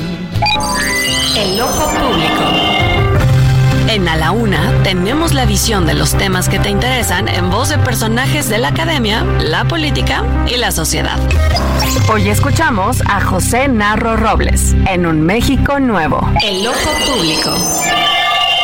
¿Qué tal? Muy buenas tardes tengan todas y todos ustedes. Voy a aprovechar el tiempo para hablar sobre la Universidad Nacional Autónoma de México y que recientemente eh, se vio inmersa en un proceso de cambio de rector. 17 universitarios presentaron su programa de trabajo y cumplieron con los requisitos establecidos en la normatividad universitaria. De entre ellos, la Junta de Gobierno seleccionó a 10 para ser entrevistados individualmente por el Pleno del órgano colegiado y destinando un buen número de horas a cada una de esas entrevistas. Eh, la comunidad universitaria está configurada por casi medio millón de integrantes y puede uno decir y asegurar que el proceso fue realmente participativo, incluyente, eh, apegado a la normatividad y que se desarrolló en orden, de forma democrática y dando certeza eh, respecto de las formas y los tiempos y por supuesto otorgando confianza en el resultado. Una vez más, la Universidad Nacional Autónoma de México ha dado un ejemplo a nuestra sociedad de cómo se deben conducir este tipo de procesos, con apego a la ley, con transparencia, con ética y rendición de cuentas, con autonomía, en libertad y en paz. Muchas felicidades a la comunidad universitaria, a la Junta de Gobierno y por supuesto al doctor Leonardo Lomelí Vanegas, seleccionado como rector para el periodo 2023 a 2027. Él es un estupendo universitario que hará, no tengo duda, una gran rectoría. Enhorabuena, qué contraste con lo que pasa en otras áreas del país. Felicidades. A la una, con Salvador García Soto. Dos de la tarde, 36 minutos. Interesantísima la opinión del doctor Narro Robles. Siempre trae reflexiones importantes de temas vitales para el país. Y hoy, pues, habla de lo que conoce bien él. Él fue rector de la Universidad Nacional Autónoma de México y habla de este proceso que acaba de concluir. Coincido con él, un proceso ordenado, un proceso que se llevó a cabo incluso con consultas amplias a la comunidad universitaria y que da como resultado la elección de este nuevo rector, el doctor Lomelí Vanegas, Leonardo Lomelí Vanegas, que hoy encabeza por los esfuerzos de la máxima universidad nacional. Oiga, y, si usted ha sentido frío en este día, es que se nos vino ya la primera tormenta invernal. Mire, estamos todavía en el otoño, ¿eh? falta pues que exactamente un mes para que llegue el invierno, el 21 de diciembre entra el invierno oficialmente el equinoccio de invierno, pero ya se nos vino la primera tormenta invernal. Vaya frío que se ha sentido. Acá en la Ciudad de México, llovió casi toda la noche durante la madrugada y amaneció pues baja la temperatura. Y en varias partes del país se está reportando ya las primeras nevadas en Chihuahua, en Durango, se han reportado ya nevadas importantes en la Sierra de Sonora. Vamos hasta Durango, justamente con nuestro corresponsal Ignacio Mendíbil, para que nos cuente cómo algunos municipios de Durango se empiezan a vestir ya de blanco en pleno otoño. Te saludo, ¿cómo estás Ignacio? Muy buenas tardes allá en Durango. ¿Qué tal? Muy buenas tardes, te saludo desde Durango Capital y reportándote que el Frente Frío número 11 y la tormenta invernal número 1 está impactando fuertemente el estado de Durango. Son 11 municipios los que tienen ya reportados presencia de nevadas, bajas temperaturas de hasta menos 8 grados centígrados allá en la Rosilla de Guanaceví y bueno, pues aquí en la ciudad capital estamos recibiendo estos eh, eh, fenómenos con nevada en sus alrededores, temperaturas de 6 grados centígrados en el centro de la ciudad con eh, sensación térmica de 0 grados centígrados. Eh, lo que es eh, DIF estatal, Protección Civil, la Sedena y la ah, Policía Municipal, pues están haciendo rondines en estos 11 municipios para llevar a las personas en condición de calle a los albergues, ya que se reporta pues el primer fallecimiento de una persona de estas en condición de calles que perdió la vida por hipotermia. Se está habilitando en los 39 ayuntamientos pues eh, albergues con alimentos, médicos, medicinas y ropa de cama, ropa abrigadora y bueno pues así las condiciones estarán prevaleciendo durante las próximas 72 horas aquí en el estado de Durango. O así las cosas desde este estado del norte, te informa Ignacio Mendívil. Muchas gracias Ignacio Mendívil, pues vaya que eh, hace frío allá en Durango, ¿eh? sensación térmica de 0 grados centígrados en la ciudad de Durango, imagínese usted en la sierra donde está nevando intensamente. Mientras tanto, en Sinaloa también algunos municipios de la zona de Badiraguato fueron sorprendidos también por la presencia de nieve. Manuela Cebes, te saludo con gusto allá en Culiacán, cuéntanos, buena tarde. Buenas tardes, Salvador. Buenas tardes a la audiencia. Comentarte que el pueblo de Santa Gertrudis en Madiraguato, Sinaloa, se despertó cubierto de un manto blanco de nieve, resultado del descenso de temperaturas registrado en las últimas horas. Este paisaje pintoresco ha cautivado a numerosas personas que ven en este fenómeno invernal una oportunidad única para experimentar y disfrutar de la nieve, un atractivo que se presenta solo en estas fechas del año. Santa Gertrudis es una localidad singular en el estado, ya que es la única que experimenta nevadas frecuentes durante el periodo invernal. Se encuentra ubicada a una altitud de 2.479 metros sobre el nivel del mar, en una de las zonas más remotas e inaccesibles de la sierra perteneciente al Triángulo Dorado, que comprende los estados de Durango, Chihuahua y Sinaloa. Las imágenes que han surgido en redes sociales revelan cómo algunas camionetas y techos de vivienda almacenaron, eh, amanecieron cubiertos de nieve por una capa pues blanca completamente. Este escenario que bien podría parecer una extensión del Polo Norte en Sinaloa es producto de la activación de la primera tormenta invernal de la temporada que mantiene su recorrido por la mesa, por la mesa del norte. Con ello el pronóstico del Servicio Meteorológico Nacional se cumple puntualmente en la Sierra de Sinaloa con temperaturas que descendieron de 0 a 5 grados centígrados en la zona montañosa durante la mañana del miércoles. Es mi reporte desde Sinaloa, Salvador. Buenas tardes. Buenas tardes, buenas tardes, te saludo también Manuela Cebes, pues vaya, vaya fríos que se están sintiendo ya en algunos estados de la República, incluso con presencia de nevadas en esta primera tormenta invernal. Se viene que, se ve que el invierno viene fuerte, ¿eh? así es que prevéngase usted, eh, métase sus vitaminas, vitamina C, todo lo que pueda consumir de frutos rojos, de, fruta rica en esta vitamina, porque hay que prevenirse para un invierno que se ve venir bastante frío. Y vamos al Aeropuerto Internacional de la Ciudad de México porque está otra vez bloqueados los accesos a la Terminal 2. El bloqueo nuestro de cada día en este aeropuerto internacional que tenemos aquí en la capital de la República, ahora son trabajadores del Colegio de Bachilleres que están bloqueando los principales accesos a la terminal 2. Israel Lorenzana, tú te encuentras ahí, está ocurriendo la noticia. Cuéntanos, buena tarde. Salvador, muchísimas gracias. Exactamente es el eje 1 norte, metros adelante de donde está la entrada a la terminal número 2 del aeropuerto capitalino y se trata de trabajadores administrativos y docentes del Colegio de Bachilleres, quienes, bueno, pues están afectando a la vialidad con dirección hacia Pantitlán y en el sentido opuesto hacia la zona del circuito interior. Están pidiendo un aumento salarial y, bueno, pues como no han tenido respuesta por parte de las autoridades, los 20 colegios que se encuentran en la Ciudad de México, Salvador, se han ido a paro desde el pasado 16 de noviembre y el día de hoy han salido a bloquear las calles.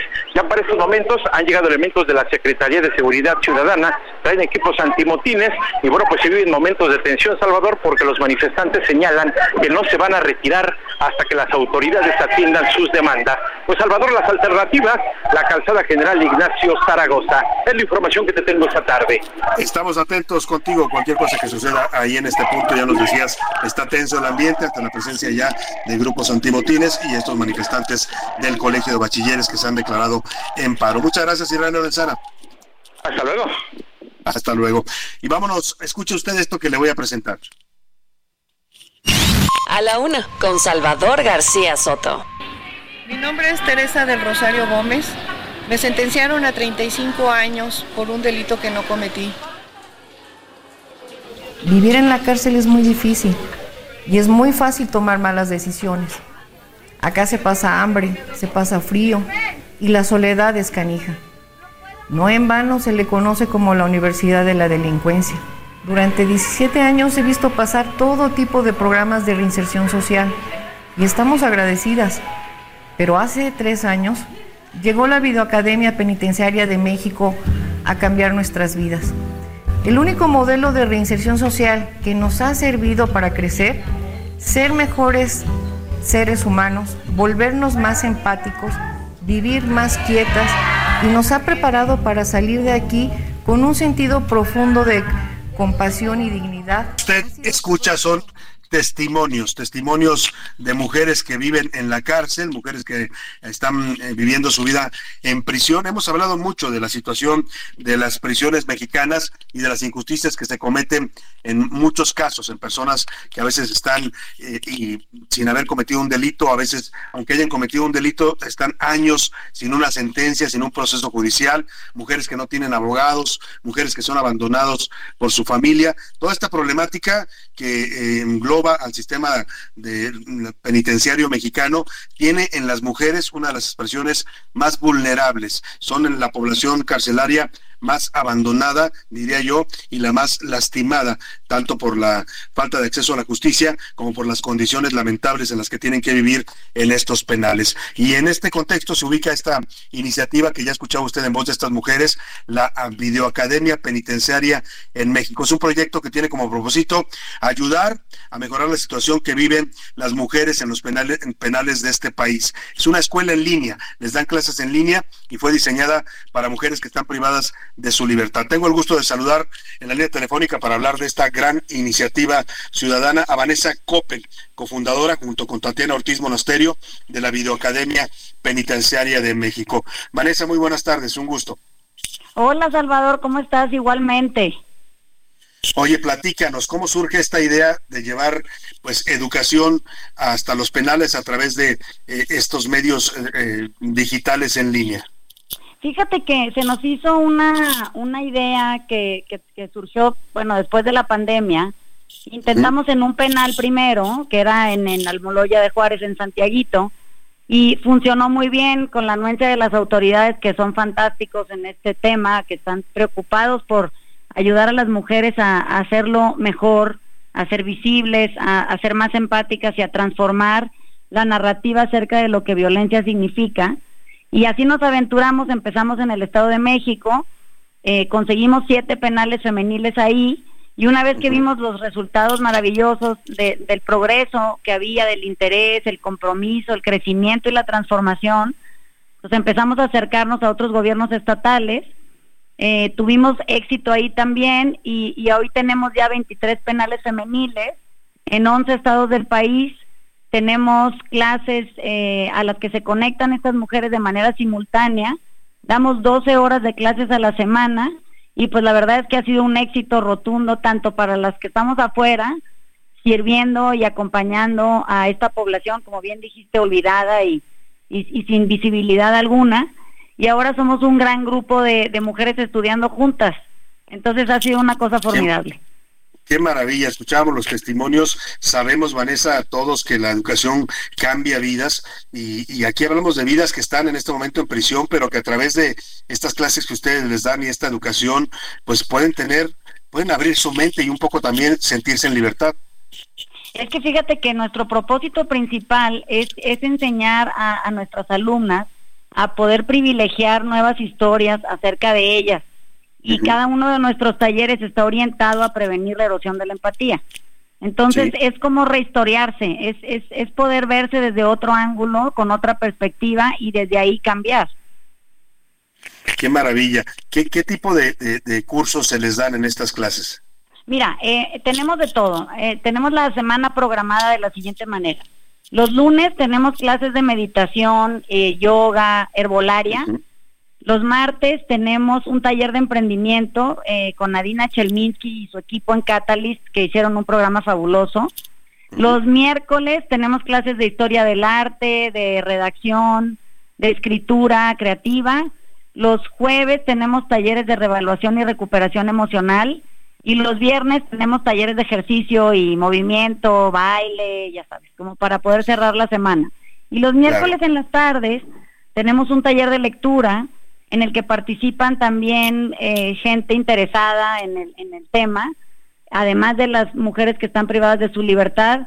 Entonces ha sido toda una colaboración conjunta de la sociedad civil y, de las autoridades del sistema penitenciario que nos han abierto las puertas para poder servirles de la mejor manera posible. Ahora, eh, para conectarse ellos necesitan pues tener internet y tener una computadora. ¿Esta parte también la cubren ustedes o ha tenido apoyo de las autoridades? Sí, sí, totalmente. Las, las pantallas, las computadoras, todo eso nos, la sociedad civil nos las dona. Este, y los salones se, se adecúan dentro de las posibilidades de cada uno de los penales y el internet se instala dentro de la cárcel y eso para las autoridades ha sido maravilloso que, que, podamos trabajar en conjunto porque pues sin ellos eh, no podríamos hacer esto y ellos y nosotros tampoco. Entonces creo que vamos de la mano. Claro. Oye, pues qué gran iniciativa, de verdad. Felicidades a ti, Vanessa, también a Tatiana Ortiz Monasterio, que tuvieron esta idea, y a todas las que colaboran con ustedes, a Lina Chelminsky. Sin duda están dándole a las mujeres herramientas útiles, conocimientos, pues que les van a ayudar como dices tú, a llevar una mejor estancia en prisión y, a que cuando salgan de la cárcel pues tengan otro horizonte de vida, otra otra historia de vida, como dices tú, se pueden reinventar. Claro, no, y incluso si no van a salir, porque hay muchos que tienen condenas muy largas, pues que hagan de su proyecto de, de, carente de libertad una nueva libertad, un rediseño de lo que libertad significa para ellas dentro del penal, ¿no? Entonces, no, hombre, gracias a ustedes por el interés Mira, tenemos tres años y llevamos una tercera parte de, de la población penitenciaria femenil. Son 12.420 mujeres privadas de su libertad y esperamos pues llegar a finales del 2026 al 100%. Así es que pues este es un llamado a, quien sea que nos esté escuchando que nos eche la mano y que quien quiera participar, hombre, es más que bienvenido, ¿no? ¿Y cómo se les puede apoyar? Eh, la gente que quiera contactarlos para algún tipo de apoyo, ¿cómo, cómo los contactan?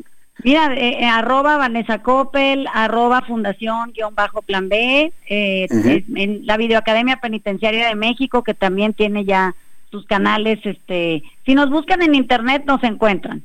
O sea que, que, pues tenemos mil formas de aproximarse, ¿no?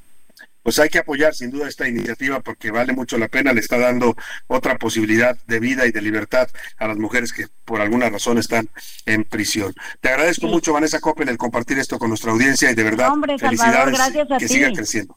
Gracias, Igualmente, gracias, ¿eh? hasta luego. Un abrazo, muchas gracias. Vanessa Coppel, cofundadora de la Academia Penitenciaria de México, de la Videoacademia Penitenciaria, qué maravilla, ¿eh? Le dan a las mujeres clases eh, y pues les enseñan cursos para pues para enfrentar su encierro y también para que si algún día llegan a salir, pues puedan salir reinventadas de la prisión. Vámonos a los deportes, ya anda por aquí el señor Oscar Mota. Los deportes en A la Una con Oscar Mota. Señor Mota, dígame usted la verdad, ¿le ayudaron o no le ayudaron a México para que calificara? completo y directo, querido Salvador, para nada, niguas, por supuesto que no. Amigas y amigos, hoy un gran día para ganar México, vence 2 a 0 a Honduras en tiempo reglamentario, 4 a 2 en penales y con esto está calificado a la Copa América de Estados Unidos el próximo año. Vamos a escuchar, querido Salvador, las reacciones de Juan Francisco Saibe, vicepresidente de la Federación de Honduras. Claramente estaba enojado el señor. Vamos a escucharlo y aquí en A la Una hablamos con datos, con los pelos de la burra en la mano y en el pie, como es obviamente jugando fútbol, para decirles precisamente qué fue lo que sucedió. Escuchemos. Totalmente, es que hay formas. Si yo vengo acá y me meten tres goles, yo aplaudo, me voy a mi casa. Eso es fútbol. Que venga un árbitro y decida dar nueve minutos, está bien. Él da nueve minutos. Van once minutos porque se sigue jugando. Trece minutos porque se sigue jugando. Totalmente. No, ni el país, a nosotros nos atendieron de maravilla, el presidente de la federación, el equipo mexicano. Yo no tengo ninguna queja con él. Mi queja es con esa estructura que mantienen de que a fuerza tiene que ir. Me parece que sí, porque yo no encuentro culpable. A Canadá le pasó lo. Señor Saibe, entiendo su molestia, pero con todo gusto le voy a responder ¿Por qué se agregó tanto? Usted dice tantas veces por qué se agregó. Mire, se, se hizo una falta de Honduras donde se perdieron 50 segundos. Después se cae un jugador, otros 40. Luego otro saque, otros 40. Cae un jugador, eh, son 60 segundos.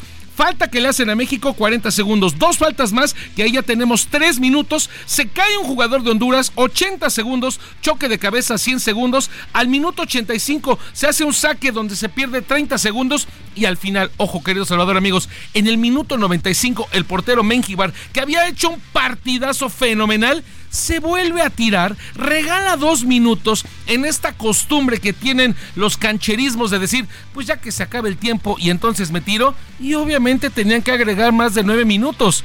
La solución, creo yo, queridos salvadores, vamos a ponerle ya un tiempo real como en la NFL, un cronómetro hacia abajo, y cuando hay este tipo de faltas, que se detenga y que sea tiempo efectivo de juego. La realidad es que México lo merecía, 40 veces tiró a portería, Honduras solamente a 3, fue quien más buscó quizás por ahí solamente esta manchita de la repetición de los penales del Chino Huerta, pero que con todo eso y si nos vamos a la regla, se tenía que repetir, querido Salvador. Pues claro, o sea, ¿tú crees que todo fue en, regla, para, para, la redundancia, y que la calificación de México es legítima. No hubo ayuda del árbitro. Me parece legítima y me parece además que es una selección que poco a poco está despertando sentimientos. Y platicamos mañana porque, ojo, lo que quiere hacer la Federación Mexicana de, Fútbol es hacer un tema estilo quién es quién en las mentiras y andar fiscalizando lo que publican sobre la selección. Mañana te lo cuento. Mañana nos cuentas. Bueno, muchas gracias, Oscar Bota. Hoy un gran día para ganar. No, no, no estamos que despedirnos de usted. A nombre de todo este equipo, le doy las gracias. Le deseo que pase una excelente tarde. Provecho y lo quiero dejar con esta canción de Luciano Pavarotti y el señor Lucio Dalla que se llama Caruso, un homenaje a la música.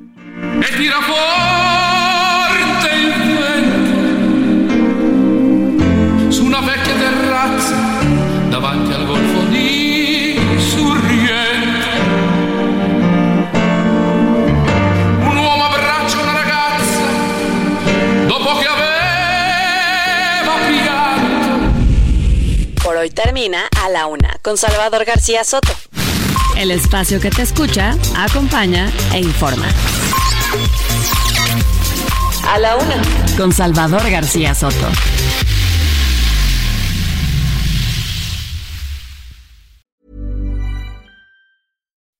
When you make decisions for your company, you look for the no-brainers. If you have a lot of mailing to do, stamps.com is the ultimate no-brainer. Use the Stamps.com mobile app to mail everything you need to keep your business running with up to 89% off USPS and UPS. Make the same no brainer decision as over 1 million other businesses with Stamps.com. Use code PROGRAM for a special offer. That's Stamps.com code PROGRAM.